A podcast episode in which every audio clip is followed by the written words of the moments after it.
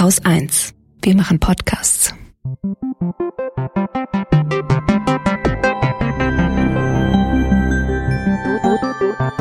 Anekdotisch. Evident. Herzlich willkommen zu einer neuen Folge Anekdotisch Evident. Heute mit einem Thema, bei dem wir ein bisschen zurückreisen müssen, denn heute sprechen wir über das Thema Kindheit. Und das Thema hast du ausgesucht, Alexandra. Warum sprechen wir heute eigentlich über Kindheit? Ja, also diesmal hatte das tatsächlich einen konkreten Auslöser. Und zwar habe ich ein SWR2 Forum zum Thema Wird die Gesellschaft infantil gehört? Und ich lese mal die Sendungsbeschreibung vor, also den Teasertext. Wir leben in ernsthaften Zeiten und sind dennoch eine infantile Gesellschaft. Dies sagt der Journalist und Autor Alexander Kistler in seinem neuen Buch Die infantile Gesellschaft. Nicht nur ihn treibt die Sorge um, dass wir irgendwie verblöden und uns auch noch wohl dabei fühlen. Wird unsere Gesellschaft und damit auch jeder Einzelne in ihr nun reifer oder unreifer? Und wenn das wirklich so ist, was bedeutet es? So, und da dachte ich, das ist doch echt mal so ein geiler wiederkehrender Trope, dass sich zu jeder Zeit, in jeder Epoche irgendwo so ein humorloser alter Mann findet, der sich auf Kosten der jungen Generation als Gesellschaftskritiker profilieren muss und immer so von, von so einem Armchair aus. Es gibt ja diesen Begriff Armchair Anthropology. Mhm. So Leute, die über andere Völker nachdenken, ohne sie jemals getroffen zu haben. Das ist aus der klassischen Anthropologie so ein Begriff. Na jedenfalls ohne direkten Kontakt zu den jungen Leuten und auch ohne echtes Verständnis für das, was sie tun. Und da war auch ein junger Klimaaktivist zu Gast und der hat ihm dann glücklicherweise sehr reflektiert die Stirn geboten auf sein Greta-Bashing hin. Mhm. Jedenfalls, was diese Kritik macht, so diese, ähm, oh, Gesellschaft wird immer infantiler, das ist ja im Grunde die Kindheit und Kinder abzuwerten und letztlich zu sagen, alles das, Kinder, was euch ausmacht, das muss im Erwachsenenleben abgelegt werden als etwas, für das es keinen Platz mehr gibt oder halt etwas, was wir uns nicht mehr leisten können. Und ich kann mich nur lebhaft zum Beispiel daran erinnern, wie sich in meiner Studienzeit ein Professor mit Militärhintergrund wohlgemerkt äh, sehr darüber echauffiert hat, dass es im H&M Snoopy-Pyjamas für erwachsene Frauen gibt. Oder, oder auch der von mir sehr verehrte Max Gold, ähm, der hat auch einen Text, wo er sich über 40-jährige Frauen lustig macht, die einen kleinen Teddybären am Rucksack baumeln haben.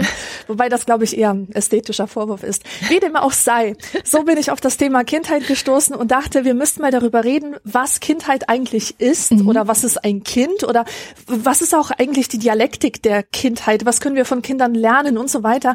Und ich hatte gehofft, dass, ähm, dass jede von uns auch mit ihren ganz persönlichen Fragestellungen an das Thema herantreten kann.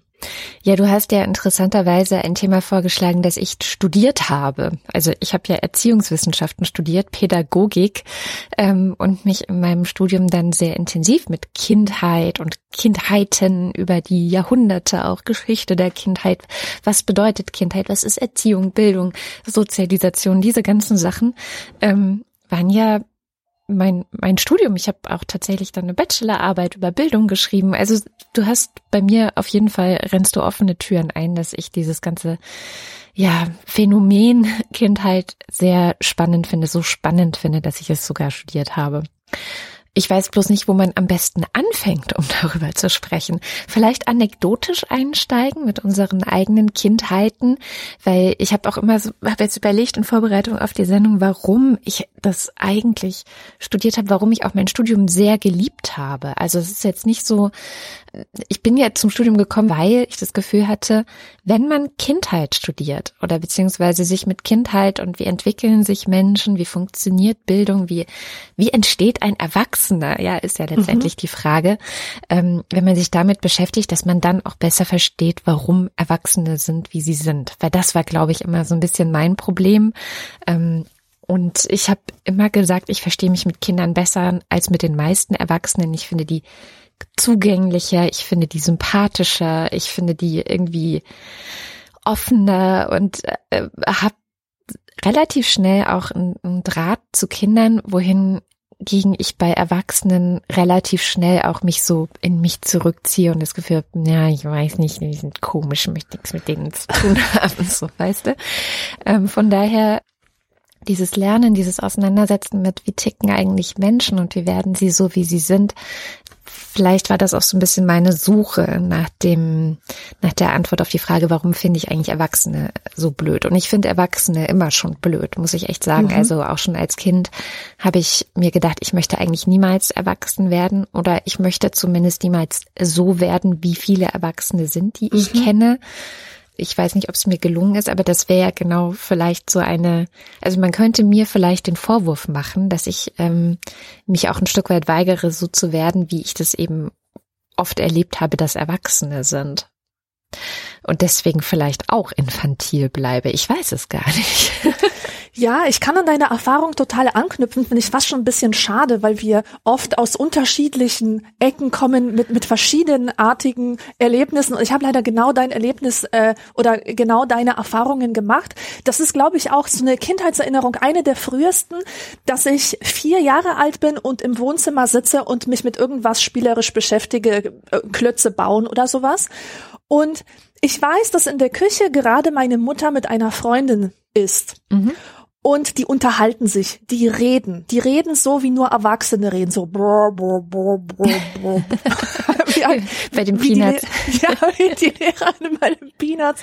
Und alles, was ich sehe, sind diese vier Stumpen von Beinen und dieses brr, brr, brr. Und ich denk mir, was sind Erwachsene eigentlich? Mhm. Was sind denn das für komische Wesen? Und warum spielen die eigentlich nicht? Wie kann es sein, dass die kein Bedürfnis haben zu spielen, sondern nur für mich unverständlich irgendwelche Sachen plappern und das schon geil finden? Ja. Und in diesem Moment habe ich mir selbst das Versprechen gegeben, dass ich in meinem ganzen Leben niemals aufhören werde zu spielen. Und das ist zum Glück ein ähm, Versprechen, das ich mir gehalten habe, tatsächlich. Wenn ich jetzt auf mein Leben schaue, so wie es jetzt ist, ja, ich embrace meine, meine Infantilität, meine Kindlichkeit mit fester Umarmung.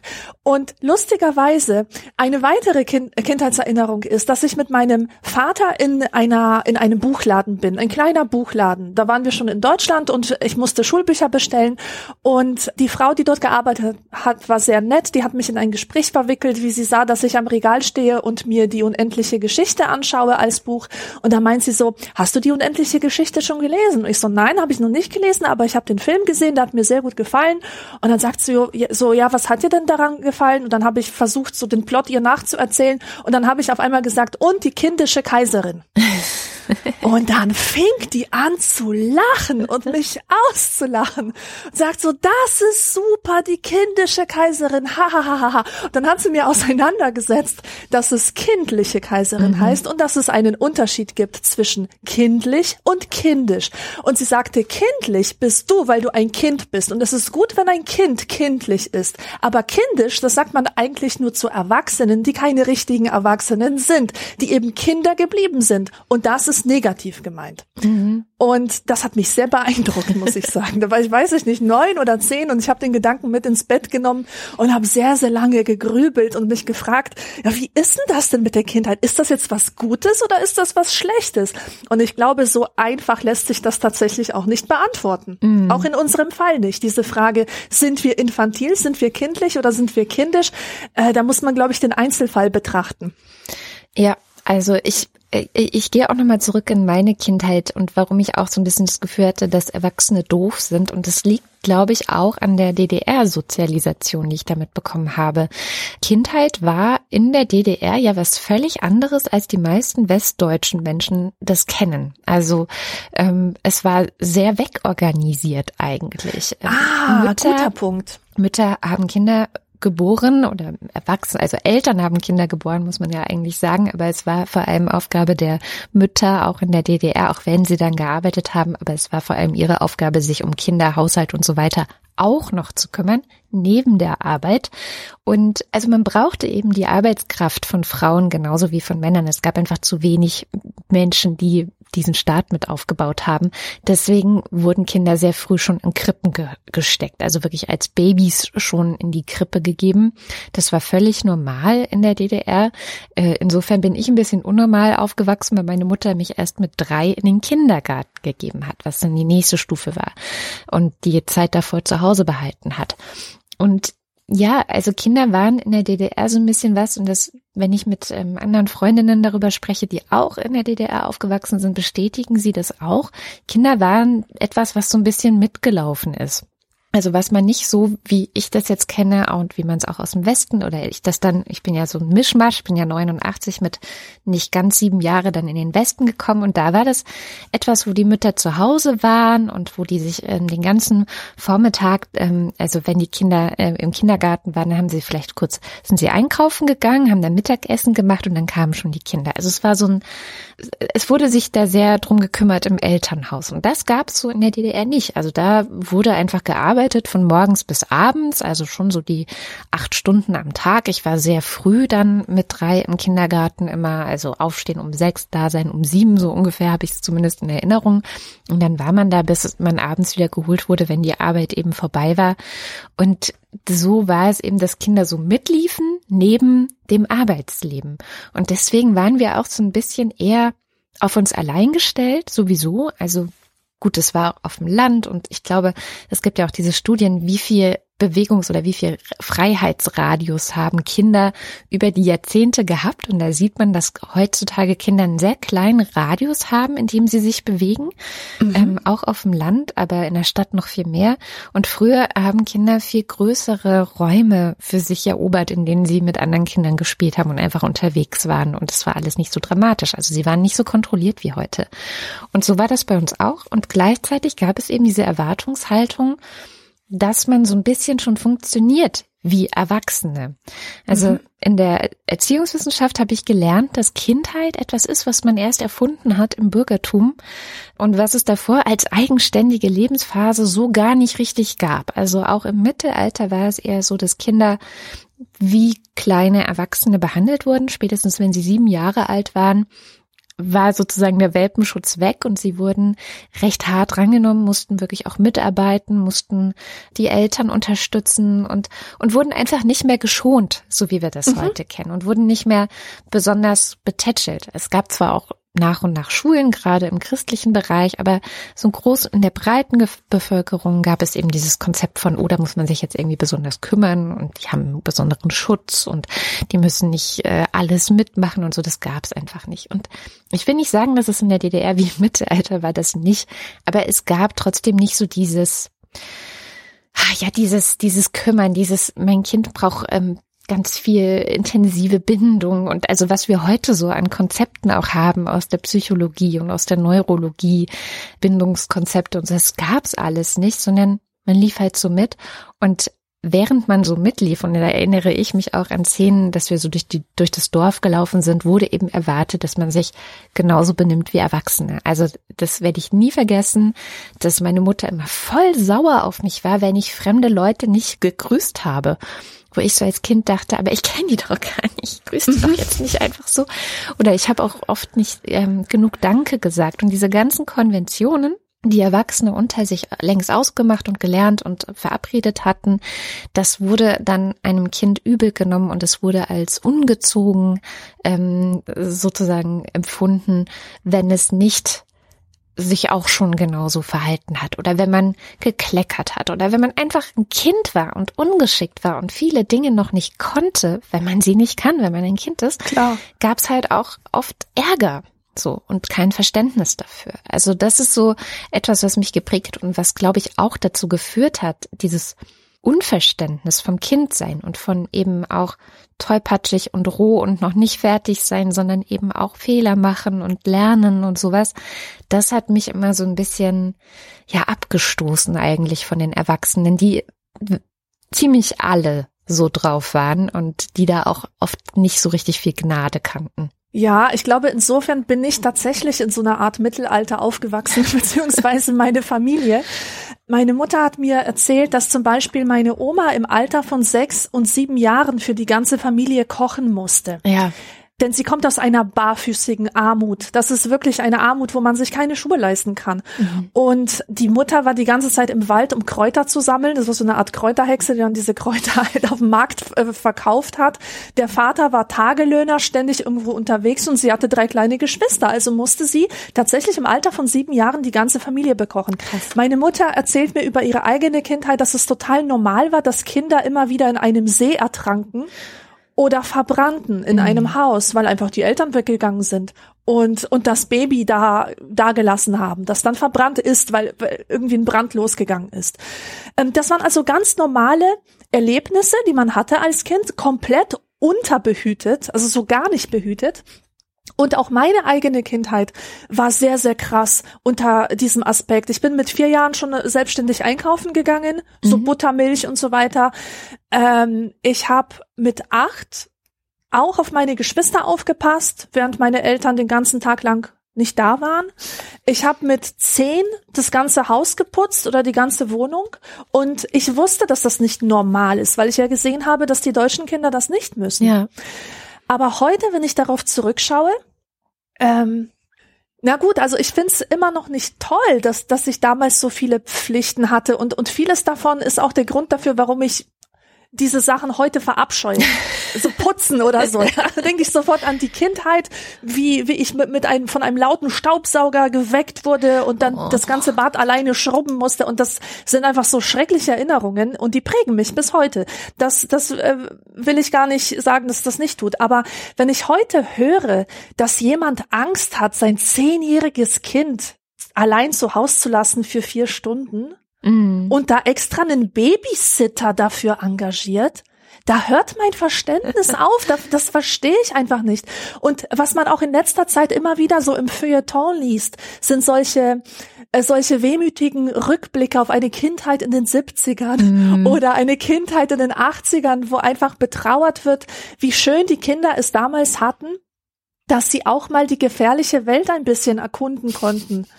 Auf eigene Faust dass es durchaus gefährlich sein durfte und dass einem die Welt offen stand und dass man eben nicht diesen engen Radius, diesen kleinen Radius hatte, von dem du gerade gesprochen hast, sondern dass die Kindheit auch äh, eine Welt der, des Entdeckens war und der Entdeckungen.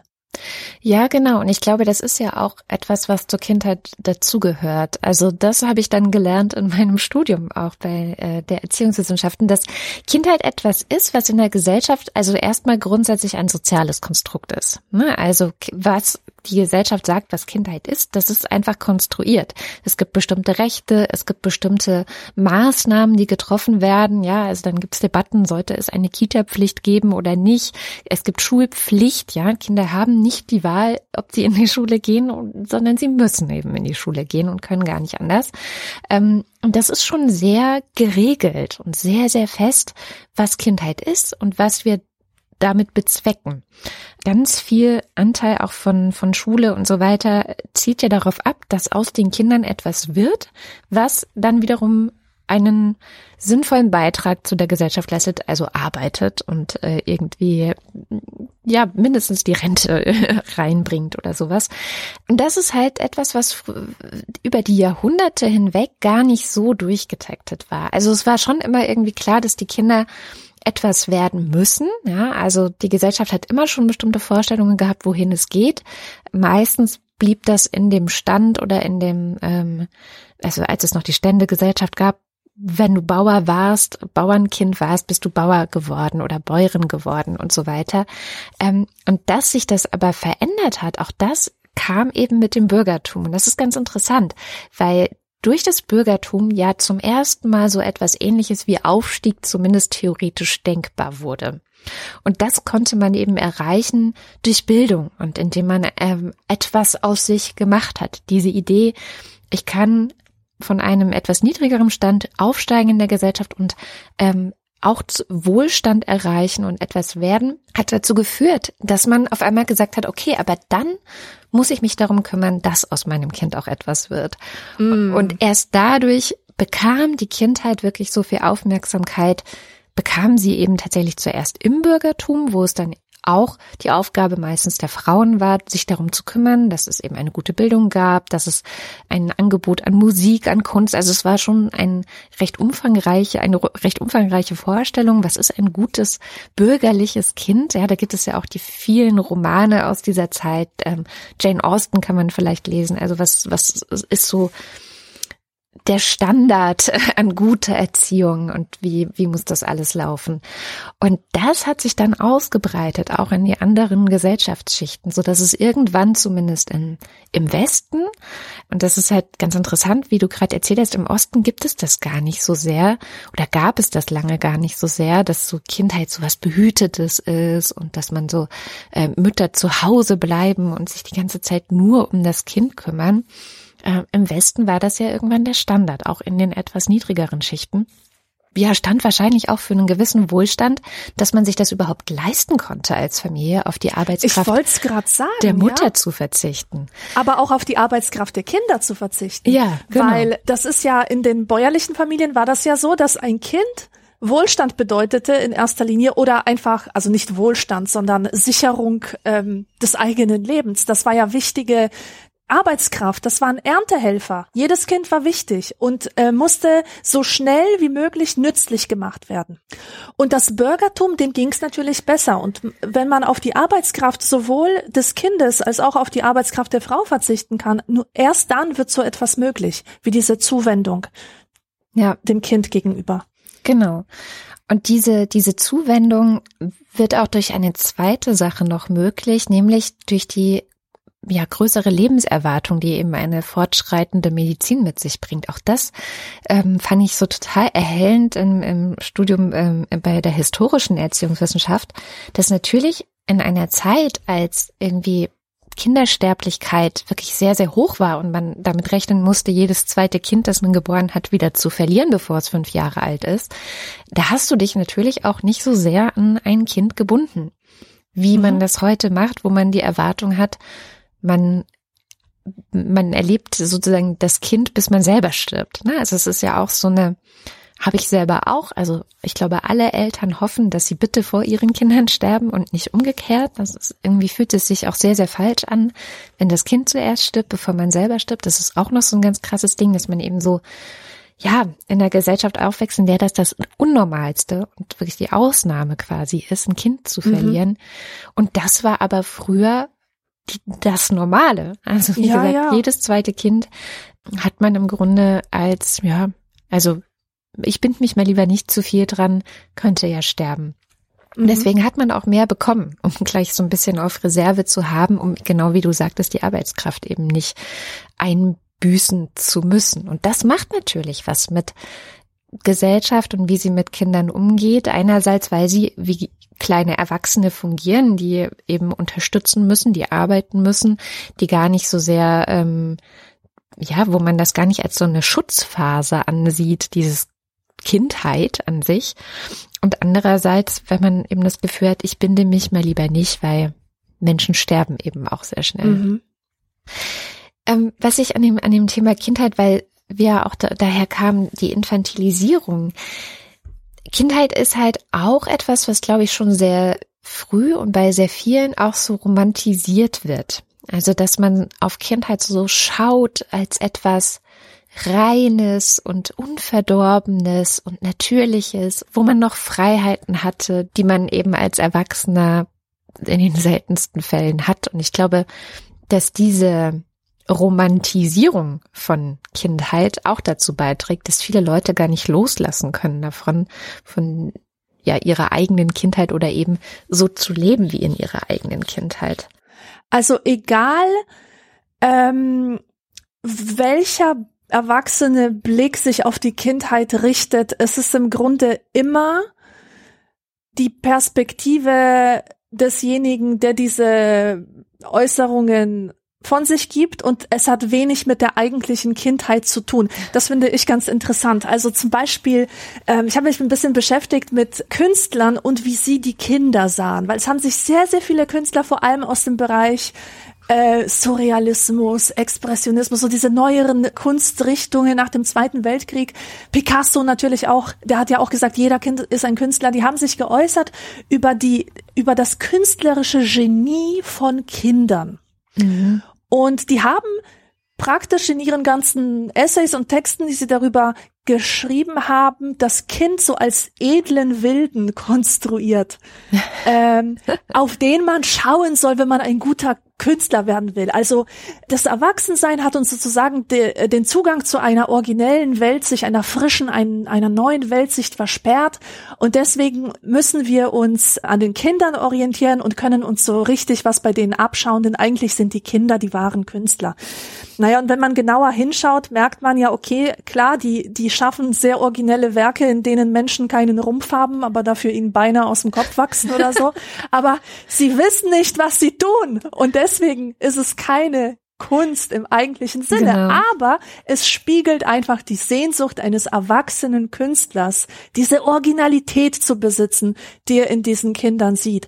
Und genauso ist es mit Leuten, die Kindheit allgemein romantisieren. Mein Opa hat immer zu mir gesagt, Alexandra, genieße deine Kindheit. Mhm. Es ist die beste Zeit des Lebens. Das wird niemals wiederkommen. Das ist so fantastisch. Und ich wollte ihn jedes Mal umbringen. Nein, das ist übertrieben. Aber ich habe den gehasst dafür, dass der mir das immer wieder aufs Brot schmiert, weil ich dachte, hast du ne Ahnung? Mir geht scheiße als Kind. Ich bin die ganze Zeit traurig. Ich habe Probleme. Mhm. Ich ärgere mich und ich kann nichts dagegen tun. Ich habe keine Freiheit. Ich kann keine autonomen Entscheidungen treffen. Ich kann nicht einfach von zu Hause weglaufen, wenn ich möchte, weil ich kein Geld habe. Ja, das wollte ich dem gerne entgegenschleudern. Und heute verstehe ich natürlich, der blickt auf die Kindheit als ein Mensch, der mit 18 Jahren ins Militär eingezogen wurde mhm. und für den die Kindheit dann vorbei war. Und er blickt jetzt auf meine Kindheit und denkt sich, Mensch, hätte ich gerne diese Zeit mehr genossen, denn die Kindheit ist so schnell vorbei mhm. und es ist einfach so kostbar, weil es so schnell vorbeigeht und weil das harte Leben einen dann abholt. Und dann kann man nicht mehr dahin zurückkehren. Das ist also sein, seine eigene Sehnsucht nach dieser heilen Welt, die er da damals ähm, meinte zu haben, die hat er einfach auf mich projiziert. Ich glaube auch nicht, dass, dass Kinder tatsächlich das Bewusstsein haben, boah, bin ich glücklich gerade, weil ich bin ein Kind. Das haben die allerwenigsten Kinder. Ich glaube, die meisten, die leben einfach, die leben einfach und denken sich, ich bin traurig, ich bin wütend, ich bin happy, ich bin begeistert und dieser Gedanke, wow, das ist hier eine ganz besondere Phase. Hattest, hattest du als Kind jemals diesen Gedanken, dass es toll ist, ein Kind zu sein? Also in diesem Sinne, dass, dass du äh, Leute verstehen kannst, die dann im Nachhinein das alles so romantisieren und verklären? Ähm, ja, doch so ein bisschen eben, aber als Abgrenzung vom Erwachsensein und das nicht werden wollen. Ähm, mhm. Schon eher so gedacht. Also so ein bisschen auch wie bei Pippi Langstrumpf wird das ja auch aufgegriffen, dass man eben nicht erwachsen werden möchte, dass es immer so bleiben soll, wie es da ist. Und es ist ja auch bei Astrid Lindgren, die eine meiner absoluten Lieblingsautorinnen ist, ist es äh, ja auch so wahnsinnig ähm, bestimmend, durchgehend bestimmend, dass die Kinder in den Mittelpunkt gestellt werden und die Wünsche und Bedürfnisse und Träume und Fantasien der Kinder immer Recht haben und immer ähm, funktionieren und äh, alles, was man sich irgendwie als Kind gewünscht hat, also eine glückliche Familie mit den tollsten und verständnisvollsten Eltern der Welt oder wenn jemand stirbt, dass es dann nicht vorbei ist und man es irgendwie noch weitermachen kann oder der imaginäre Freund, der vorbeigeflogen kommt und den keiner sieht und keiner glaubt ein, aber er ist wahr und er ist echt und die Erwachsenen ja, haben nicht aber recht. Auch diese, aber auch diese Autonomie von Pippi Langstrumpf, ja, ist ja genau. auch geil. Ja, und das sind alles so Wünsche und Träume von Kindern, die äh, natürlich widerspiegeln, dass es in der Realität in den aller, aller seltensten Fällen nicht so, also das ist einfach nicht so äh, Kindheit, sondern das sind eben die Träume, die Kinder haben. Und daran sieht man auch, wie machtlos Kinder eben auch oft sind. Sie sind eben ein bisschen geworfen, würde man vielleicht philosophisch sagen. Sie sind in diese Welt geworfen, haben irgendwelche Eltern, die sie sich nicht ausgesucht haben, ähm, leben in einem Land, das sie sich nicht ausgesucht haben. Also nichts davon ist ausgesucht. Und dann müssen sie eben klarkommen mit dem ganzen Chaos, was um sie herum ist. Und das Coole eigentlich an Kindheit ist, finde ich, oder auch an Kindern ist, ähm, wie wahnsinnig kompetent und flexibel und resilient sie erstmal sind und wie viel ja. Anpassungsfähigkeit drin ist, wie, sie, wie gut sie reagieren können ähm, auf, auf ihre Umgebung.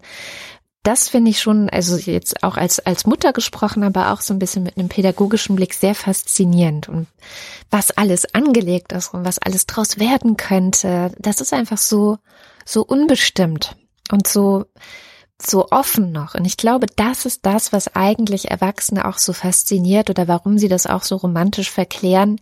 Denn Erwachsene sind ja einen bestimmten Weg gegangen und haben sich gegen hunderte oder tausende andere Wege entschieden.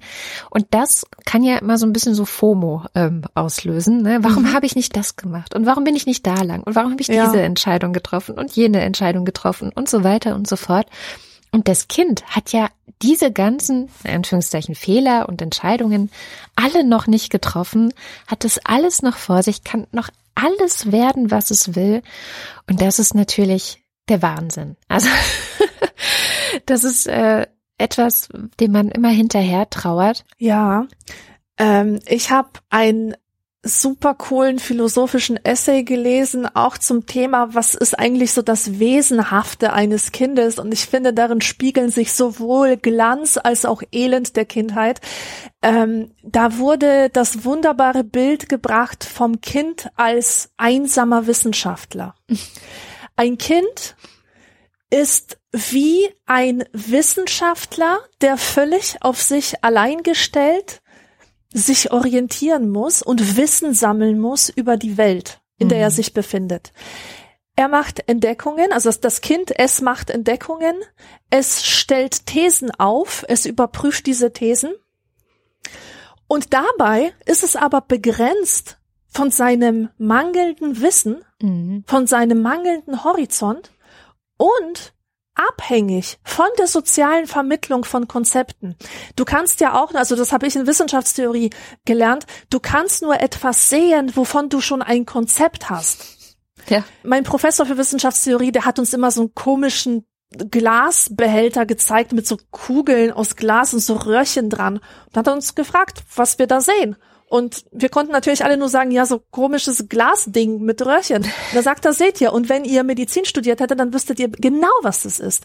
Man braucht also immer ein Konzept von etwas, um etwas sehen zu können. Du brauchst ein Konzept von Freiheit, um, um Freiheit beschreiben zu können und so weiter. Und Kinder haben das nicht und sie müssen das sozial erwerben und sie sind abhängig davon, wer ihnen zum ersten Mal was erzählt, was Liebe ist zum Beispiel. Oder wo sie wie mit irgendeinem Thema zum ersten Mal in Berührung kommen. Und darauf bauen sie ihr Wissen über die Welt auf, aber auch dann Konzepte, die teilweise bis ins Erwachsenenleben hinein beibehalten werden. Und darin steckt sehr viel Möglichkeit für Komik. Ich liebe das einfach. Die, die zwei Jahre, in denen ich mein erstes Buch geschrieben habe, vor zehn Jahren war das, so lange ist das schon her. Ich hatte so viel Spaß, weil es ging darum, aus meiner Kindheitsperspektive zu beschreiben, wie ich zum ersten Mal rausgefunden habe, was eigentlich Deutschland ist. Ja. Oder wie die Welt funktioniert und überhaupt. Und da gibt es zum Beispiel eine, eine Szene oder eine Stelle, da erinnere ich mich daran, wie Tschernobyl passiert ist und dass ich die Vorstellung hatte, dass Wolken unterwegs sind über den Himmel, aus denen Radios fallen. Ja. Spielende Radios fallen aus diesen Wolken. Und das ist genau das, was ich meine. Das Kind hört etwas, radioaktive Wolke, irgendwas, versteht diesen Begriff nicht ganz, weiß die Bedeutung von Radio, wo halt Musik rausplärt und macht sich so seine eigenen Interpretationen. Mhm. Und ich liebe es, solchen Humor zu produzieren, aber auch zu konsumieren. Das ist für mich die allergrößte Lust. Und gleichzeitig ähm, sehe ich auch die, die Tragik davon, weil vieles von von den Problemen, die ich heute als Erwachsene habe, so dieser psychischen Art, irgendwelche Ängste oder oder Vorstellungen, die dysfunktional sind, die dazu führen, dass ich in bestimmten ähm, Situationen immer wieder Scham empfinde oder Angst oder Hemmnis oder keine Ahnung was, die kommen aus solchen unvollständig gemachten Thesen. Also die kommen genau aus der Kindheit, wo ich eine Situation nicht interpretieren konnte, weil mir das Wissen fehlte oder weil mir irgendein Korrektiv fehlte, das sagt, nee, das, das äh, hast du falsch interpretiert, das ist so und nicht so. Und das ist eben das Problem. Man kann das auch nachträglich so schwer korrigieren. Wenn du einmal zum ersten Mal eine Erfahrung gemacht hast und dir eine These auf, auf dieser Grundlage gebildet hast ja. und ein Konzept, dann ist es halt sehr, sehr schwierig, in diese Kindheit zurückzukehren und das wieder wettzumachen. Und ich glaube, deswegen sind auch solche Bücher wie Das Kind in dir muss Heimat finden und mm. mit dem inneren Kind arbeiten so beliebt, weil das tatsächlich oft auch funktioniert. Man findet sich selber immer wieder in einer Situation, wo man sich wirklich fragen muss, wie alt bist du eigentlich gerade? bist du 40 oder bist du 14 oder vielleicht sogar vier Jahre alt? Das ja. ist also ein guter äh, psychotherapeutischer Zugang, denke ich. Ich denke auch, das wird ja auch sehr viel genutzt in verschiedensten Formen von Therapie. Also die Schematherapie zum Beispiel arbeitet ja ganz viel mit Schemata, die man eben in der Kindheit erlernt hat und versucht dann die, indem man sie erkennt, auch wieder zu verändern. Aber man muss sie eben erstmal erkennen, dass sie da sind. Ähm, Jetzt sind wir schon ganz viel in die Psychologie reingegangen. Ich finde es nochmal interessant, auch zu schauen, welche ähm, ja, wie, wie, wie Erwachsene auch immer wieder versuchen zu formen, was Kindheit ist und wie sie genutzt wird und so weiter. Mhm. Und ähm, da gibt es ja auch sehr viel, also man hat so diese Debatte über Helikoptereltern zum Beispiel, die ich ähm, ein bisschen seltsam finde, also einerseits aufgebauscht finde, so ähnlich wie die infantile Gesellschaft. Ich glaube, das ist auch etwas, was absichtlich übertrieben ist, um einfach ein bisschen provokativ zu sein. Und ich glaube, dass das mit den Helikoptereltern schon auch etwas übertrieben ist, weil ähm, ehrlich gesagt, mir sind jetzt schon wirklich sehr viele Eltern begegnet äh, auf meinem Weg als Eltern und auch Elternsprecherin und was weiß ich. Und viele Helikoptereltern sind mir nicht begegnet. Es gibt natürlich immer wieder das Phänomen, dass Eltern sich Sorgen machen um ihre Kinder, sei es jetzt wegen schulischer Sachen oder sei es, weil sie irgendwelche psychischen Probleme haben oder Klar gibt es auch Eltern, die selber sehr viel Angst haben und es dann ihren Kindern nicht zutrauen, mal auf einen Baum zu klettern oder so. Ähm, da habe ich auch schon die verrücktesten Sachen erlebt, weil mein Kind ist ein sehr leidenschaftlicher Kletterer. Also er klettert mittlerweile auch als Sport ähm, regelmäßig und auch so fast schon als Profi und ist aber als Kind natürlich auf jeden Baum geklettert, der irgendwo in der Gegend rumstand. Und da ist es mir tatsächlich passiert, dass Eltern, also andere fremde Eltern angerannt kamen und ähm, versucht haben, mit ihm zu kommunizieren, dass er da jetzt runterkommen muss.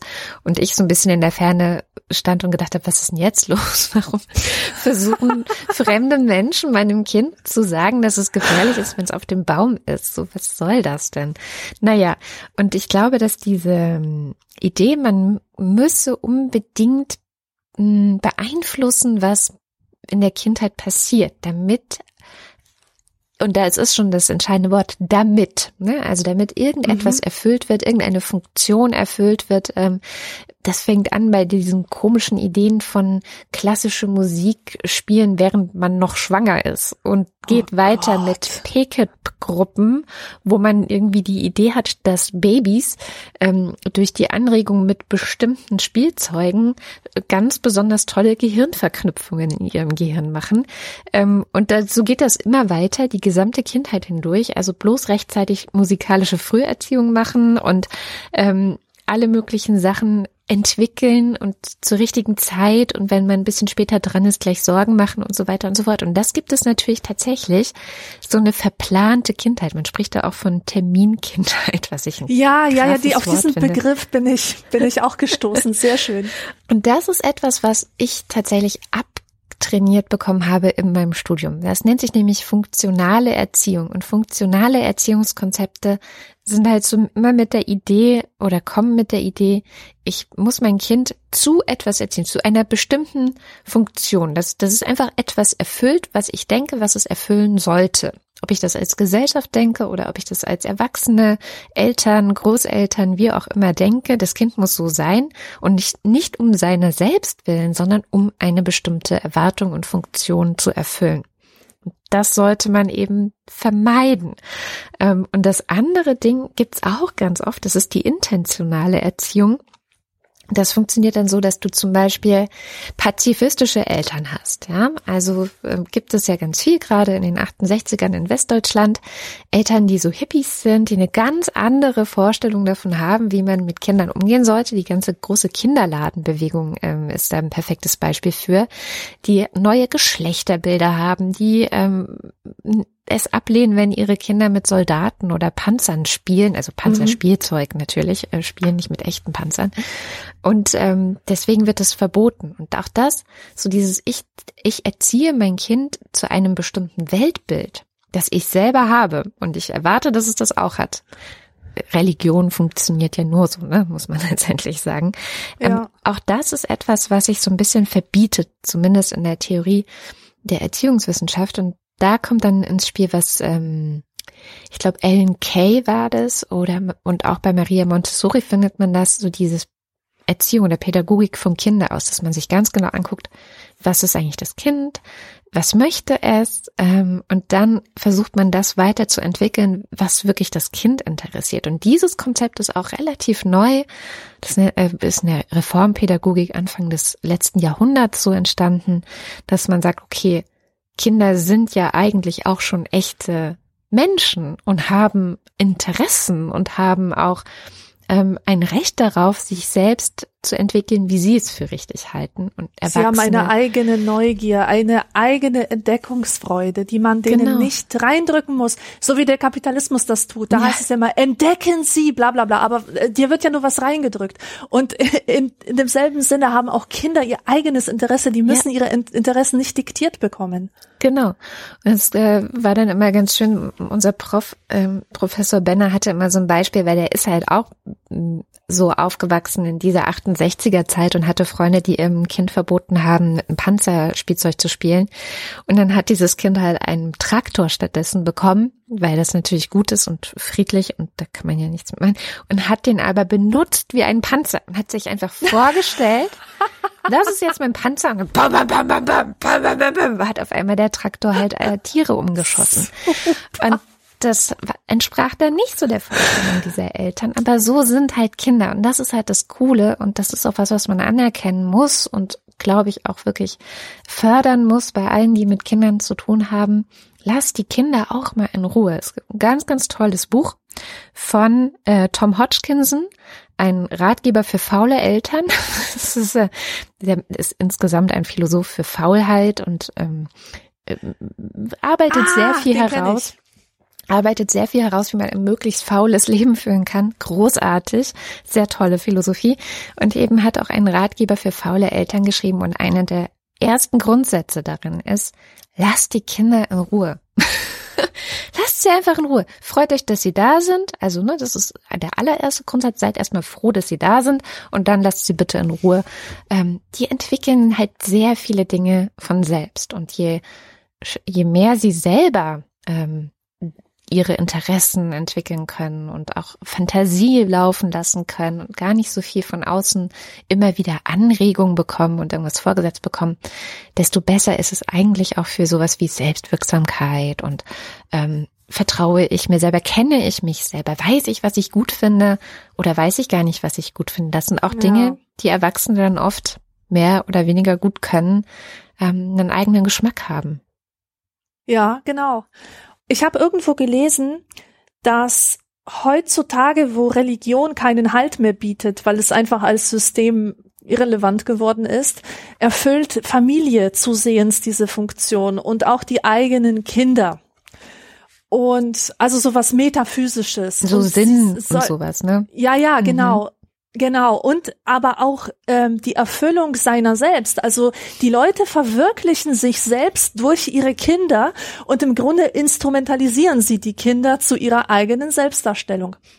Und es hat mich jetzt sehr gefreut, dass du äh, die diese ähm, dieses Aufdrängen von Sachen für Kinder, die angeblich gut für ihre Entwicklung sind, dass du das kritisiert hast.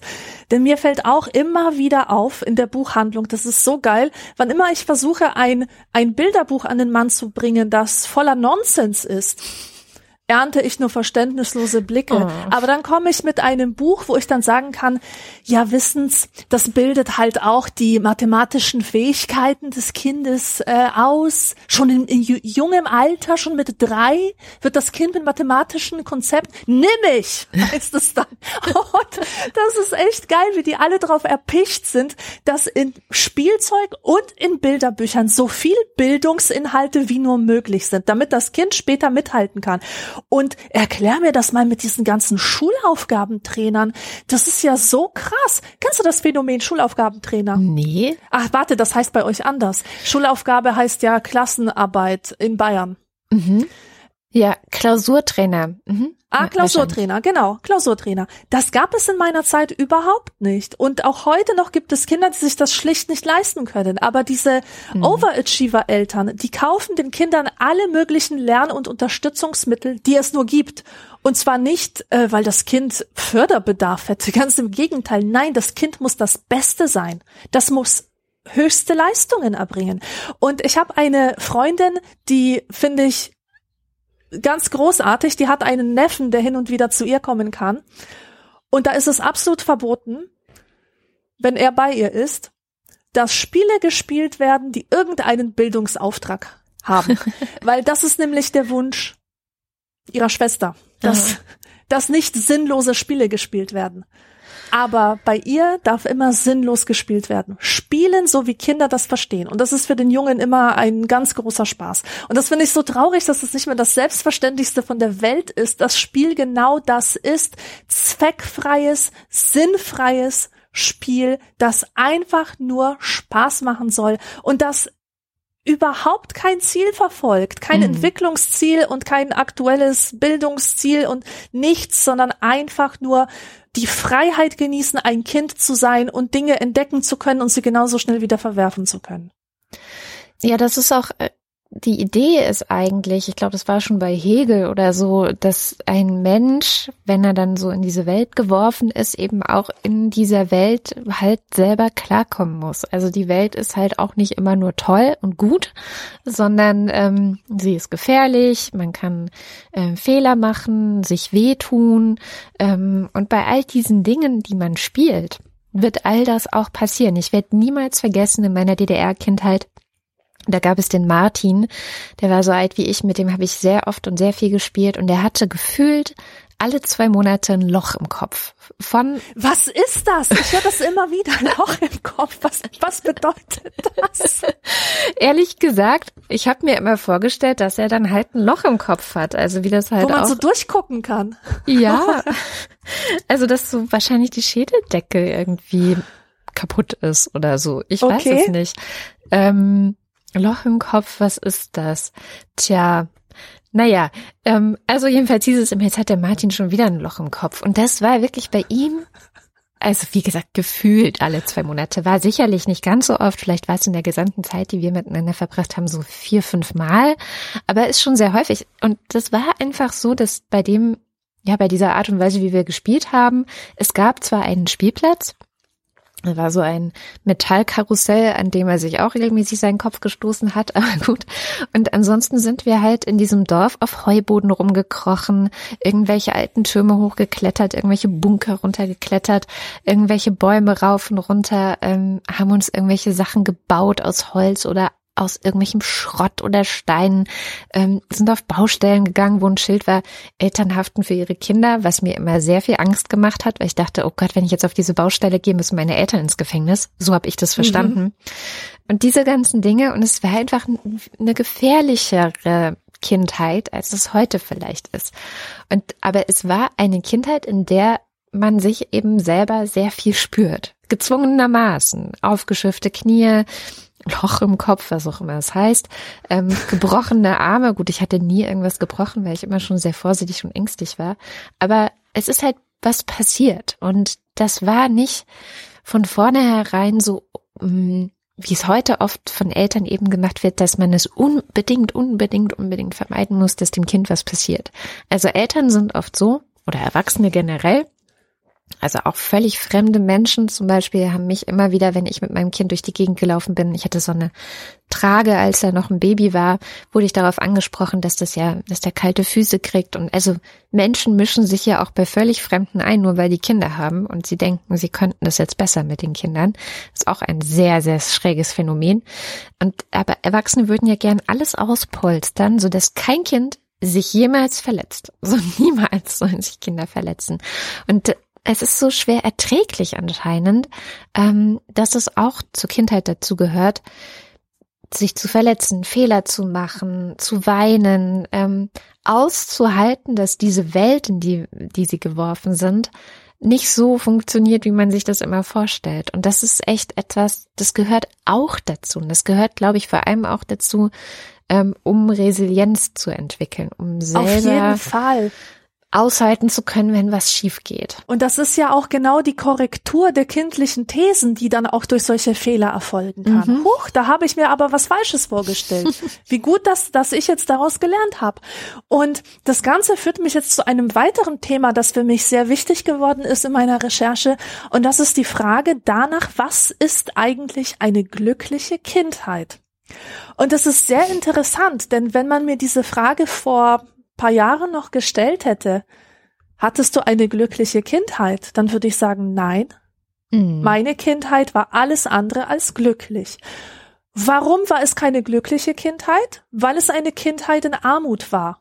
Ich war von Kinderarmut betroffen, muss man einfach so sagen. Mhm. Ähm, vor allem in Deutschland.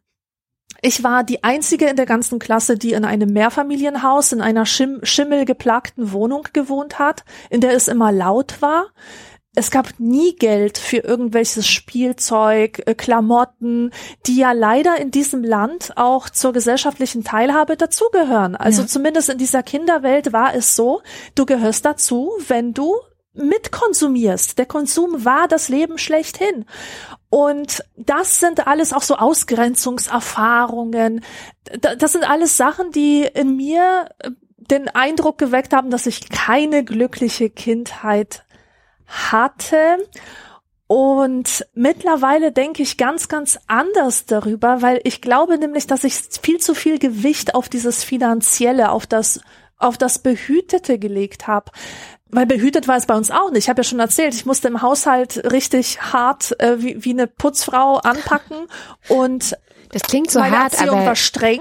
Es ist, es, es war halt tatsächlich, ich kenne es auch nicht anders. Also alle Menschen, die ich sonst aus dem Osten kenne, also aus Ostdeutschland, kennen das auch nicht anders. Das, da hat man dann halt wirklich äh, das Bad komplett geschrubbt und das war völlig normal, dass man völlig das, normal, ja. genau, genau. Also nur die deutschen Kinder waren total befremdet. Die durften halt immer ausschlafen ja. an Samstagen bis elf, zwölf Uhr. Naja, und heute denke ich ähm, ganz anders darüber. Wenn ich über meine Kindheit denke, denke ich, meine Güte, was hatte ich für eine privilegierte Kindheit? Und was macht diese Kindheit zu einer privilegierten Kindheit? Ich hatte Großeltern.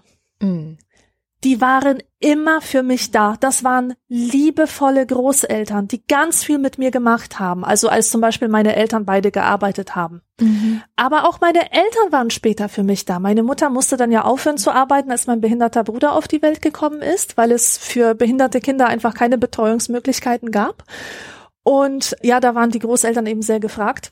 Also vorher und jetzt ja. war, war meine Mutter da und meine Mutter blieb da. Über meine ganze Kindheit über hat sie uns bekocht, die hat uns jeden Morgen Brote geschmiert. Wenn wir aus der Schule kamen, war immer warmes Essen da, abends war Abendbrot da. Es, sie hatte immer ein Ohr für uns immer. Wir konnten mit allem zu ihr kommen. Sie hat uns immer zugehört. Sie hat mit uns gespielt. Sie hat sich so, die hat so viel reingesteckt in unsere Erziehung und auch in, in unsere Kreativität. Die hat mit uns gesungen. Die hat mit uns Geschichten geschrieben, Bilder gemalt, Theaterstücke ausgedacht. Laute solche Sachen, wo ich denke, mm. boah, das hat nicht jeder. Das hat wirklich nicht jeder. Und eigentlich ist das für mich eine privilegierte Kindheit. Und ich habe jetzt noch mal zwei Beispiele, die ich gegenüberstellen möchte. Das eine ist das Beispiel der Fotografin Diane Arbes, eine Fotografin aus den, ja, die im New York der 60er, 70er Jahre viel fotografiert hat. Die kommt aus einer jüdischen, sehr privilegierten Pelzhändlerfamilie und äh, sie beschreibt, in, ähm, ja, in alten Interviews, die hat sich übrigens später das Leben genommen, wie behütet sie aufgewachsen ist. Die war immer nur auf tollen Schulen, wo ihr alle Lehrer gesagt haben, du bist toll, du bist wunderbar, du bist exzellent. Die Eltern haben sie von jedem Übel ferngehalten. Und zwar in einem solchen Maße, dass sie psychisch gestört war dadurch, weil ihr was gefehlt hat. Sie hat sich gefühlt wie unter einer Glasglocke. Und vielleicht ist das der Grund, warum sie sich dann als Erwachsene so stark hingezogen gefühlt hat zu Außenseitern der Gesellschaft, zu Freaks, zu behinderten Menschen, zu Drag Queens, zu Menschen am Rande der Gesellschaft. Und wenn man so eine Biografie, ich habe eine tolle Biografie von ihr gelesen, wenn man das liest, dann merkt man, meine Güte, das ist so eine zutiefst gestörte Frau gewesen, die hatte richtig Probleme dadurch, dass sie allzu behütet aufgewachsen ist. Ähm, und das war eine Sehnsucht in ihr und einfach ein Ungleichgewicht und ihr wurde eine falsche Welt vermittelt. Und auf der anderen Seite mein anderes Beispiel, ich habe vor ein paar Jahren einen wunderbaren Film geschaut von einem österreichischen Regisseur. Ähm, der heißt Adrian Geuginger und der Film hieß Die beste aller Welten und darin, in diesem Film geht es um seine eigene Kindheit, die keine leichte war. Er ist nämlich als Sohn einer heroinabhängigen Mutter aufgewachsen, in einer mhm. Heroinhölle. Die war mal total weggebeamt, mal war sie für ihn da. Der kehrte nach der Schule heim und äh, es war überall Rauch und komische Leute lagen überall herum, halbnackt. Also so eine Kindheit. Krass. Aber was dieser Film zeigt, ist, dass er dennoch eine sehr glückliche Kindheit hatte das ist das Fazit. Er hatte eine glückliche Kindheit, weil diese Mutter trotz ihrer Drogensucht irgendwie immer für ihn da war. Mhm. Und weil sie ihm so bestimmte Sachen mitgegeben hat, die ihn haben das überleben lassen. Dass sie ihm geholfen hat, sich eigene Geschichten darüber auszudenken, was gerade passiert, dass sie seine Fantasie mit diesen Geschichten genährt hat. Ähm, also für ihn war das praktisch normal, so aufzuwachsen und die, die Liebe der Mutter, trotz ihrer ganzen Makel und trotz ihrer Probleme, die war so durchschlagend, dass tatsächlich das Fazit am Ende des Films ist, es war eine schöne Kindheit, die beste aller Welten. Oh. Das ist großartig. Und äh, ja, und die, diese Gegenüberstellung dieser beiden Beispiele, hat mir nochmal geholfen, meine eigene Position dazu zu finden. Ich finde, wir müssen eine privilegierte Kindheit neu denken. Also weg von diesem finanziellen, materiellen. Wie viele Kinder sind total vernachlässigt? Die haben reiche Eltern, die ständig in der Welt herumjetten und werden von einer Haushälterin betreut ähm, oder halt von einer, von einer Nanny und niemand redet jemals mit ihnen, aber sie fahren halt äh, schon mit 16 in einer tollen Limousine rum. Sind die glücklich? Nicht unbedingt. Mhm. Also sollte sich jeder, der bisher daran gelitten hat, dass er Migrationshintergrund hat oder aus einem Armutshintergrund kommt, sich wirklich mal fragen, ob es nicht andere Dinge waren, auf die es wirklich ankam, ob seine Kindheit wirklich so unglücklich war, wie das von den Medien dann oft konstruiert wird, weil oft stimmt das einfach mit der mit der mit dem subjektiven Empfinden nicht überein, wenn man mal ehrlich ist. Das stimmt, ja. Also tatsächlich ähm, glaube ich, dass es äh, sehr viele, viele, viele Dinge sind, die zu einer glücklichen Kindheit dazugehören ähm, oder dazugehören können. Es ist auch etwas, verengt. Also, dass man immer denkt, es müssten jetzt allein die Eltern ähm, hätten es in der Hand, ob jemand eine glückliche Kindheit hat oder nicht.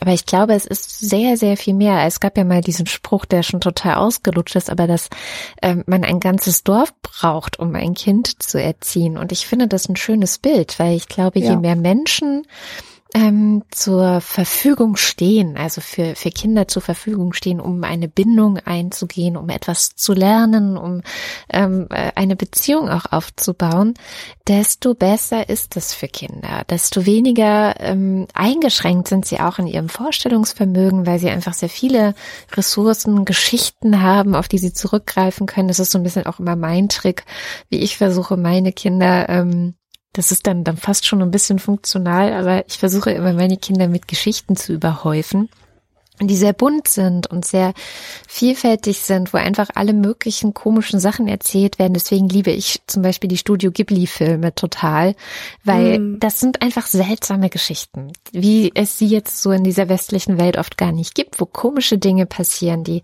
für jemanden, der äh, Disney vielleicht gewöhnt ist, gar nicht so vorhersagbar sind, sondern ein bisschen weird, ein bisschen abseitig sind und so.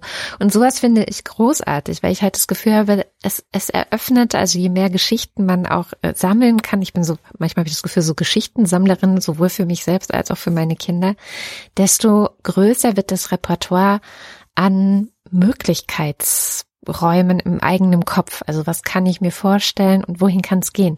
Aber ich frage mich eben auch oft, ob das auch tatsächlich der Versuch ist, eben diese ja, und da, da kommen wir, kommen wir dann so bald in Richtung Ende von Kindheit, weil Kindheit, das merke ich jetzt gerade akut, mein eines Kind wird 14, da endet ja auch so ein bisschen äh, rechtlich endet die Kindheit dort. Also ab 14 ist man jugendlich und nicht mehr Kind.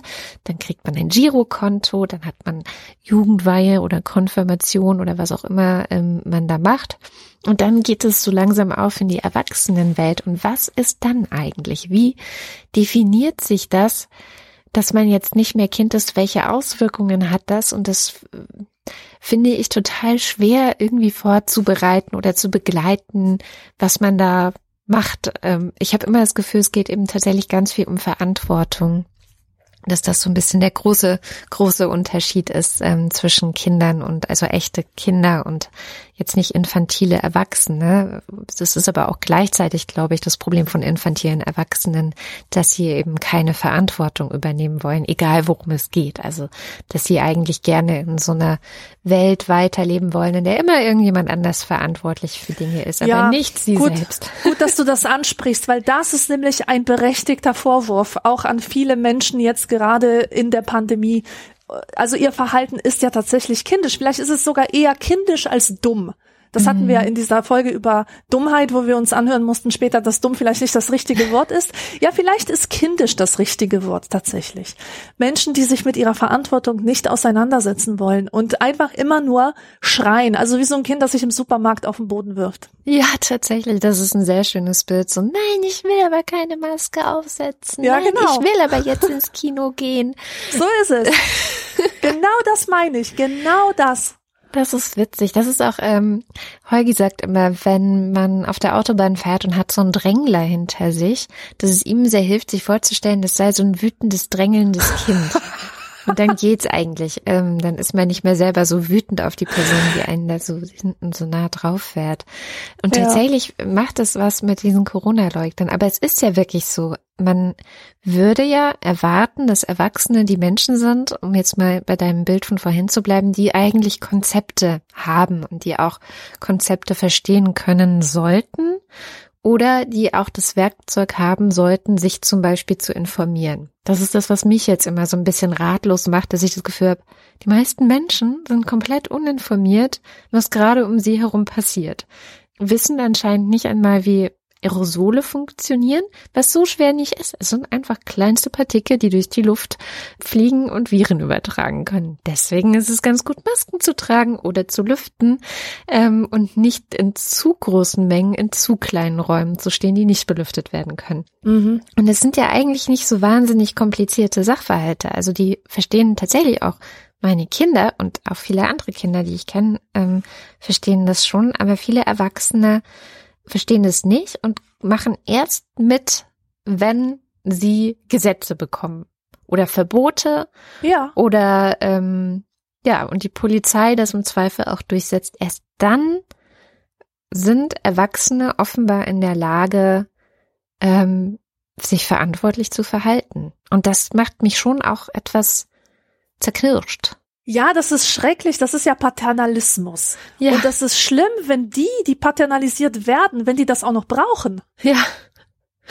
Und insofern stimme ich dieser These von der infantilen Gesellschaft schon auch ein bisschen zu. Also auf jeden Fall, ja. Es ist echt. Ähm, die Frage ist, was kann man denn machen? Also und woran liegt es und was kann man vielleicht tun, um Erwachsenen auch wieder? Also ich glaube, dass es tatsächlich zusammenhängen könnte mit mangelndem selbst, ne, wie heißt es, ähm, mit mangelnder Selbstwirksamkeit. Also dass die Menschen vielleicht traditionell, also so, weiß ich nicht, jetzt so die Boomer-Generation nenne ich sie jetzt mal, auch so erzogen wurden, dass sie nicht so selber viel bestimmen können. Also sie sind zwar einerseits viel freier aufgewachsen, das wird ja auch immer bejubelt und dieser große Radius und was weiß ich, aber gleichzeitig glaube ich, dass Selbstwirksamkeit als etwas, was Wert an sich hat. Also dass man eben diese Pädagogik vom Kinder aus macht und dass ein Kind sich äh, entwickeln kann, wie es möchte und gleichzeitig auch sichere Bindungen hat und so weiter und so fort, dass diese Sachen vielleicht zu wenig entwickelt wurden, weil Selbstwirksamkeit zu wissen, ich kann selber etwas in die Hand nehmen. Ich kann mich um mein Leben kümmern. Das ist ja verknüpft mit Verantwortung. Also, dass man auch irgendwie Bock darauf hat, Verantwortung für sich oder sogar für andere ähm, zu übernehmen, dass man da auch ein bisschen Spaß dran hat. Ja, Verantwortung ist ein gutes Stichwort, weil Verantwortung, ähm, das ist auch etwas, du musst Gelegenheit haben, Verantwortung zu üben, um ein Gefallen daran zu finden. Mhm. Und ich würde wahrscheinlich nicht von Selbstwirksamkeit sprechen, aber auch selbst in den Mittelpunkt stellen, und zwar Selbstbezogenheit. Mhm. Wir leben in einer Gesellschaft, in der Selbstbezogenheit einfach das Lebensmodell schlechthin ist. Also die Leute, die halten sich alle, und ich, ich äh, nehme mich nicht davon aus, halten sich alle für den Mittelpunkt der Welt. Und es heißt so, also ich bin der Mittelpunkt meiner Welt und meine Welt, die muss ich jetzt so gestalten, dass ich der ideale Held in dieser Welt bin. Also, wie richte ich mich ein? Wo fahre ich in Urlaub? Mit was für Leuten umgebe ich mich? Wie äh, putze ich meine Kinder heraus, dass sie möglichst süß aussehen? Und also diese, diese Art zu denken, dieses, diese ästhetische Lebensgestaltung, um der Held seines eigenen Lebens zu werden, das ist so was Typisches für den Menschen unserer Zeit, schon seit Jahrzehnten. Mhm. Und ich glaube, das ist das Problem, was ich ähm, nämlich beobachten kann bei Familien, die Fluchthintergrund haben, mhm. zum Beispiel, dass die ganz anders ticken, die ähm, allein schon diese, dieser Fokus nicht auf sich, sondern auf die Familie, die macht ganz andere Menschen und ganz andere Verantwortlichkeiten. Also gerade die Familie, die ich im Kopf habe, das sind die Kinder von klein auf so auf den anderen getrimmt. Die denken immer an ihre Geschwister mit ja. und wie es allen jetzt am besten geht. Und die haben dieses Verantwortungsdenken auf eine ganz andere Art und Weise, als wir das haben. Ja. Und ich glaube, damit ist uns auch etwas verloren gegangen, dass wir halt weniger auch voneinander abhängig sind und dadurch auch die, die Möglichkeiten weniger geworden sind, Verantwortung für den anderen zu übernehmen und beim Üben dieser Verantwortung auch Gefallen daran zu entwickeln. Ja, es ist wirklich krass. Es ähm, gab so einen ziemlich heftigen Film, den ich in meinem Studium einmal geguckt habe, der heißt Die Kinder sind tot. Und da geht es um eine reale Geschichte, also eine junge Frau, die zwei Kinder hatte, ein Jahr und drei Jahre alt. Und die, das ist eine dieser Geschichten, die hat die Kinder zu Hause vergessen oder nicht vergessen, aber sie hat sie halt zu Hause gelassen, eingesperrt. Die Kinder hatten kein Essen, kein Trinken und sind gestorben nach ein paar Tagen oder mhm. nach einer Woche oder irgendwie so also eine bestimmte Zeit. Ähm, deswegen auch der Titel, die Kinder sind tot. Und der Film untersucht so ein bisschen oder versucht dem auf die, auf die Spur zu kommen, weil das Ganze spielt in Ostdeutschland und versucht eben Leute, die, die Nachbarn oder die Mutter der Mutter oder so verschiedene Personen zu befragen, wie konnte das passieren? Und wieso hat niemand die Kinder schreien gehört und dann was unternommen? Wieso hat sich niemand anderes außer dieser Mutter, also alle stürzen sich auch so auf diese schlimme, schlimme Frau, deren Kinder, also die ihre Kinder hat sterben lassen, ähm, als einzige Verantwortliche und niemand sonst fühlt sich auch nur ansatzweise mitverantwortlich. Auch nicht der Freund, bei dem sie war, äh, der nicht gefragt hat, was ist denn mit deinen Kindern oder oder oder. Also es gab jede Menge Leute, wo man sich fragt, okay, warum haben die denn nicht gefragt oder warum haben die nicht irgendwie versucht rauszukriegen, was vielleicht los sein könnte? Nein, es fühlte sich niemand sonst verantwortlich. Und die Antwort war, oder die These dieses Films oder der Filmemacherin, die das Ganze gemacht hat, dass es damit zu tun hat, dass die DDR zusammengebrochen ist. Also, dass es in der DDR so eine Art Zwangskollektiv gab und Leute zwangsweise miteinander sehr viel zu tun hatten, ähm, sei das auf der Arbeit, weil das dann organisiert war. Es gab sehr viele Arbeitsfeiern, sehr viele Arbeitsreisen ähm, und was ist ich, also dieses ähm, deine Kollegen waren halt mehr als einfach nur deine Kollegen, sondern es wurde so ja, also tatsächlich Zwangskollektivierung trifft es ganz gut. Du musstest halt immer mit ganz vielen Leuten zu tun. Du musstest auch dich mit anderen austauschen, weil es einen großen Mangel gab. Das heißt, wenn du eine bestimmte Sache brauchtest, ähm, eine, ein bestimmtes Gut, eine bestimmte Ressource brauchtest, dann musstest du immer andere fragen, ob sie dir dabei helfen können. Und so gab es einfach ein viel stärkeres Miteinander. Das beklagen viele, viele Menschen, gerade in Ostdeutschland heute, dass dieser soziale Zusammenhalt, den man in der DDR hatte, dass der eben mit der Wende und mit der Wiedervereinigung, dass das verloren gegangen sei. Ja. Dieser Film zeichnet auch das nach, dass sozusagen jeder nur noch für sich lebt in dieser, es war so eine Hochhaussiedlung ähm, oder so Plattenbausiedlung alle leben nur noch für sich. Niemand kümmert sich mehr um das, was die anderen machen. Und diese Idee von, dass man ein ganzes Dorf bräuchte, um Kinder großzuziehen, ist komplett weg. Die einzige weg, ja. Verantwortliche für die Kinder ist die Mutter. Niemand sonst. Und das fand Und ich das schon. ist auch noch bitter, ja. Ja, das fand ich schon sehr krass nachgezeichnet. Ich denke, dass es auch ein bisschen vereinfacht vielleicht ist. Also ich finde auch diese These von der ganze soziale Zusammenhalt ist jetzt weg, weil wir die DDR nicht haben. Da denke ich immer, ihr könntet sozialen Zusammenhalt auch jetzt haben, ihr müsstet euch aber halt auch aktiv darum kümmern. Und ja. Das ist ein Problem, weil das haben gerade in der DDR Leute nicht gelernt, sondern vielleicht sogar eher abtrainiert bekommen, selber Dinge in die Hand zu nehmen, selber Entscheidungen zu treffen, selber was zu organisieren, weil das halt immer von oben kam und man quasi nur reagiert hat. Ja, also wenn es jetzt, wenn jeder Mensch so eine Art Politikerin wäre, dann wäre das genau die Sorte Politiker, die immer erst dann reagieren, wenn der Karren schon gegen die Wand gefahren ist, sozusagen. Haben wir ja auch sehr viele von. Ähm, und das, das finde ich schon auch sehr vielsagend. Also wie war eigentlich auch Kindheit dann in der DDR so geprägt, dass du heute ganz viele Menschen hast, die sich sehr schwer damit tun, Zustände, die sie sehr gut beklagen können. Also sie können es ja alle benennen, was ihnen fehlt und was sie nicht gut finden und mhm. dass man sie zu sehr, ähm, also dass sie sich eingeschränkt fühlen oder was weiß ich, das können sie ja alles benennen. Aber was sie nicht schaffen, ist etwas daran zu ändern. Ja. Das finde ich sehr faszinierend, auch, auch erschütternd ein Stück weit. Diese erlernte Hilflosigkeit ist, glaube ich, der Begriff an der Stelle. Mhm. Naja, Kindheit. Ja, um das jetzt mal vielleicht einzutüten, das Thema, oder einen Knoten drum zu machen. Wir haben ja angefangen mit einem eher konservativen Standpunkt, dass die Gesellschaft zerfällt, weil sie immer infantiler wird. Und ich möchte enden mit einem weiteren konservativen Standpunkt, der nochmal eine andere Perspektive bietet.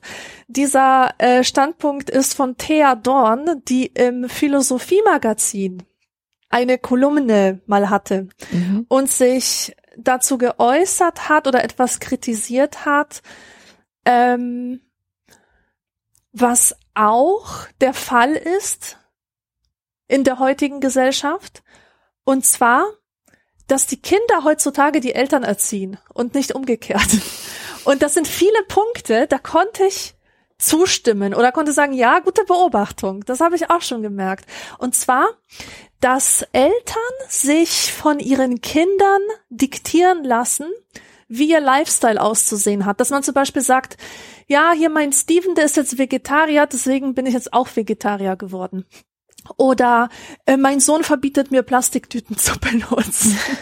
Und ähm, also so, so diese Klimadiktatur. Ja. Und ähm, was Thea Dorn daran kritisiert, ist aber nicht, dass die Sachen an sich, die die Kinder da fordern, dass die schlecht seien, sondern ähm, dass Eltern den Ratschlägen ihrer Kinder blind folgen, wenn das nämlich, ähm, wenn diese Handlung, Handlungsänderung das Ergebnis der eigenen Reflexion gewesen wäre, dann wäre ja nichts dagegen zu sagen. Mhm. Aber sie unterstellen einfach, dass wir in einer Gesellschaft leben, die den Kindern mehr Gehör schenkt als Erwachsenen und somit gar nicht mehr fordert von den Menschen, dass, dass sie auf eine rationale Weise den richtigen Weg finden. Und ich zitiere, Erwachsen zu sein ist nur in Gesellschaften attraktiv, in denen Vergangenheit und Lebenserfahrung ein hohes Prestige genießen, in Gesellschaften, die der Devise gehorchen, dass alles Neue besser ist als das Alte, liegen Vorteil und Glanz letztlich, auch Kompetenz und Autorität bei der Jugend. Hm. Zitat Ende.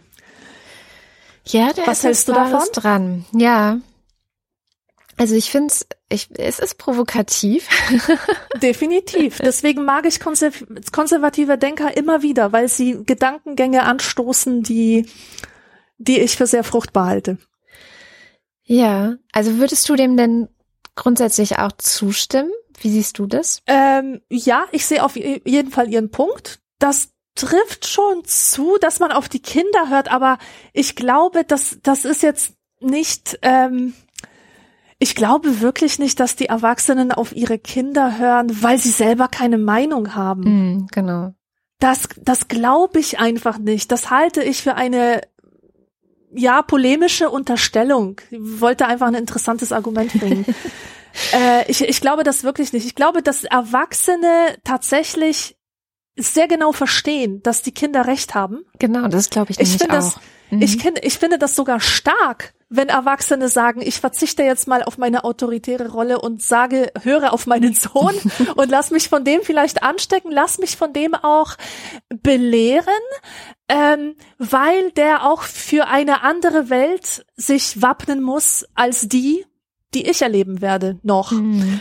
Und ähm, insofern ja. glaube ich schon, ja, und die, und die Kinder, denen muss man ja auch Gehör schenken, weil sie sind ja die Zukunft. Sie stehen ja schon immer, schon immer standen die Kinder für die Zukunft. Sie sind die Zukunft. Und wir wissen alle, dass wir keine Zukunft haben. Und deswegen müssen wir den Kindern zuhören. Also ich beziehe das mal auf diese Fridays for Future zum Beispiel. Ne? Ich vermute, dass es auch in diese Richtung gedacht ist von Thea Dorn. Und ich finde schon, dass die halt die Widersprüche der Erwachsenen sehr gut benennen können und sehr gut aufzeigen können. Also zum Beispiel ähm, Erwachsene bringen Kindern in der Schule bei, dass es wichtig ist, die Umwelt zu schützen. Meine Kinder hatten in der Schule so einen Umweltschutztag und dann sollten sie an dem Umweltschutztag äh, so Upcycling-Sachen sich ausdenken. Also wo man Sachen wieder verwendet und ähm, nicht wegschmeißt, sondern was Neues daraus macht. Mhm. Und die Idee von Upcycling ist ja eigentlich, dass man etwas, was man eigentlich wegschmeißen würde, dafür benutzt und das nicht wegschmeißt, sondern was Neues daraus macht, wie ich gerade schon sagte. Die haben es aber so gemacht, dass sie gesagt haben, so und jetzt bringt ihr alle ganz viel Alufolie mit und dann machen wir daraus irgendwas. Also sie Ach haben nee, neue Alufolie besorgen lassen, um die Kinder was basteln zu lassen, was sie dann als Upcycling verstanden haben. Und da hat meine Tochter gesagt, das war ja total doof und dumm. und ich dachte so, ja, da hat mein Kind besser verstanden, was Upcycling wirklich ist und der Sinn davon wirklich ist und warum es, ähm, wann es umweltschonend ist und wann nicht, als die Erwachsenen. Und ich glaube, es gibt ganz viele Bereiche, in denen wir den Kindern was erklären und die das wirklich auch verstehen und sie es dann auch viel konsequenter anwenden als Erwachsene, die auch gelernt haben, ähm, nicht so konsequent zu sein. Zum Beispiel Klimaschutz, nicht fliegen. Das haben meine Kinder zu mir gesagt, dass sie nicht wollen, dass ich noch fliege. Und wegen meiner Kinder mache ich das nicht mehr, weil die sehr, sehr streng da mit mir waren. Und das würde jetzt ja Thea Dorns These bestätigen, dass ich ja. da irgendwie selber nicht fähig bin, diese Entscheidung zu treffen. Ähm, tatsächlich war es natürlich mir vorher auch schon klar. Tatsächlich genau. war ich auch vorher schon jemand, der das Klima schützen wollte. Ähm, so wahnsinnig viel bin ich auch wiederum nicht geflogen, aber also das war sozusagen der letzte, hm, wie nennt man das, der letzte Tropfen in diesem Fass, der dazu führte, dass ich ja, okay, jetzt reicht, jetzt mache ich es wirklich nicht mehr. Also es war jetzt nicht komplett aus dem Nichts eine Entscheidung, sondern ähm, sie haben mir einfach aufgezeigt, dass ich an der Stelle komplett inkonsequent bin mhm. und ähm, widersprüchlich bin und dass diese Widersprüchlichkeit im Zweifel natürlich auch ihnen schadet. Ja. Ja, und siehst du, Kinder sind so ein tolles Korrektiv auch. Also nicht nur Erwachsene ja. korrigieren Kinder, sondern Kinder können auch Erwachsene korrigieren. Und das sieht man gerade dann, das finde ich herrlich. Ich liebe jedes Mal, wenn, wenn das passiert, wenn ein Kind plötzlich versucht, einen Erwachsenen zu mimen oder sich so verhält wie ein Erwachsener und damit erwachsene Doofheit bloßstellt. Mhm, genau. Weil wenn ein Kind sich zum Beispiel besonders dominant und herrisch wie die böse Kindergärtnerin verhält, dann weißt du, das Kind hat genau verstanden, was für ein Looney diese Kindergärtnerin ist. ja. Und das ist, das finde ich einfach fantastisch. Oder ähm, man, man sagt ja auch, dass Kinder besonders ehrlich sein. Also sei es ähm, diese dieser sprichwörtliche oder oder aus Märchen des, des Kaisers neue Kleider, wo das Kind das einzige Wesen ist, das sich traut zu sagen, hey Mensch, der Kaiser hat ja gar keine Kleidung an, der ist nackt und alle anderen tun nur so, als würden sie ihn sehen. Das ist auch eine Erfahrung, die ich auf Lesungen sehr sehr schätze, dass Kinder so ein ehrliches Publikum sind. Wenn die lachen, dann weil es lustig war und wenn sie nicht lachen, dann weil es nicht lustig war. Und Erwachsene verhalten sich ganz anders. Die lachen, weil das soziale Norm ist oder weil sich das jetzt gehört oder ähm, also das ist einfach nicht ehrlich und und ich glaube, dass Kinder dieses Korrektiv sein können und dass sie Erwachsene korrigieren können, eben weil sie so ehrlich sind und weil sie vielleicht auch nicht so viele Konzepte haben von dem, wie man sein sollte und eher wie man ist und dass sie einem einfach dann den Spiegel vorhalten können. Mm. Ja, das ist auch, ähm, ich glaube, Konrad Lorenz hat das mal entworfen, dass es für Gesellschaften sehr, sehr wichtig ist, dass es genug junge Leute gibt und nicht so viele alte Leute, dass das auch so ein Gleichgewicht ist, weil die älteren Leuten bringen, äh, bringen sowas wie Tradition mit, haben viel mhm. Erfahrung und das ist wertvoll. Aber junge Leute haben auch die Aufgabe und Funktion in der Gesellschaft, das alles in Frage zu stellen, komplett neu zu denken und auch wirklich zu hinterfragen, ist es wirklich so? Und ist es wirklich ja. das Sinnvollste? Und ist es wirklich das Beste? Und geht es nicht vielleicht auch anders? Und deswegen habe ich auch immer ein bisschen ein Problem damit, dass wir in so einer alten Gesellschaft leben, ähm, weil ich das Gefühl habe, dadurch verharren wir auch sehr fest in ja, wie zum Beispiel äh, diese Pandemie jetzt, ähm, diese, diese Starrköpfigkeit und Betonköpfigkeit oder auch beim Klimawandel ist ja genau das Gleiche, da gibt es ja wahnsinnig viele Parallelen. Das ist nicht gut. Das ist sehr schlecht eigentlich für eine Gesellschaft, wenn es zu wenig junge Leute gibt, die ja die Gesellschaft auch herausfordern, ehrlicher oder konsequenter oder ja, vielleicht ganz neu zu denken. Ja. Ja, die Kindheit, die schöne Kindheit. Ich glaube, ein, ein Satz ist mir noch wichtig, weil dieses glückliche Kindheit-Konzept ähm, würde ich gerne an sich auch nochmal in Frage stellen. Ähm, das ist so eine Idee. Also es gibt ja, es gibt ja diesen Spruch, man ist nie zu alt für eine glückliche Kindheit. Mm. und ich ähm, mochte den ganz lange ganz gerne und muss sagen, dass ich mittlerweile denke, ähm, man müsste, und vielleicht ist das auch mein Sendungsthema, man müsste eigentlich viel mehr feiern, was gut ist am Erwachsensein. Oh ja. Ich merke das auch oft im Gespräch mit meinen Kindern, die auch ein bisschen Angst haben von Erwa vom Erwachsensein, glaube ich. Und ich möchte denen so gerne mitgeben, dass Erwachsensein was sehr, sehr Tolles ist, wo man eben wahnsinnig viel Gestaltungsraum und Freiheit hat, wo man wirklich auch eben eine positive Form von Verantwortung übernehmen kann und, und eigentlich erst so das richtige Ich entsteht, dass man ist. Also damit möchte ich nicht sagen, dass Kinder nicht auch schon ein richtiges Ich sind. Sie sind ja richtige Persönlichkeiten ähm, vom ersten Tag an, aber sie haben eben auch von diesem Sich noch kein Konzept. Und das ist manchmal eine schwierige Angelegenheit. Ähm, insofern würde ich die Sendung über Kindheit gerne mit einem ja einem Loblied eigentlich auf Erwachsensein beenden. Ich glaube, wir wir machen das oft schlecht, also so gesellschaftlich schlecht. Ähm, wir sehen darin zu wenig, wie viel Gutes das auch hat. Ja. Ja, aber jedes Erwachsensein braucht die Kindheit, denn so sind wir zu Erwachsenen geworden, über die Kindheit, die uns geformt hat. Ja. Schön. Na dann, ähm, freuen wir uns natürlich, wenn ihr jetzt auch ganz viele Ideen, Kommentare und vielleicht auch ähm, Widerspruch zu unserem Erzählen über Kindheit und Kindheiten habt. Ich bin mir sicher, es gibt noch ganz viel auch für einen Nachschlag zu dem Thema. Ähm, ich glaube, man kann wirklich ewig darüber reden. Und ähm, ja, bis zum nächsten Mal.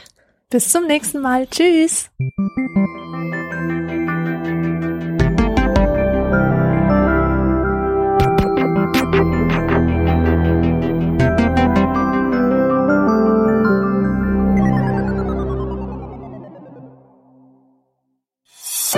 Eine Produktion von Haus 1.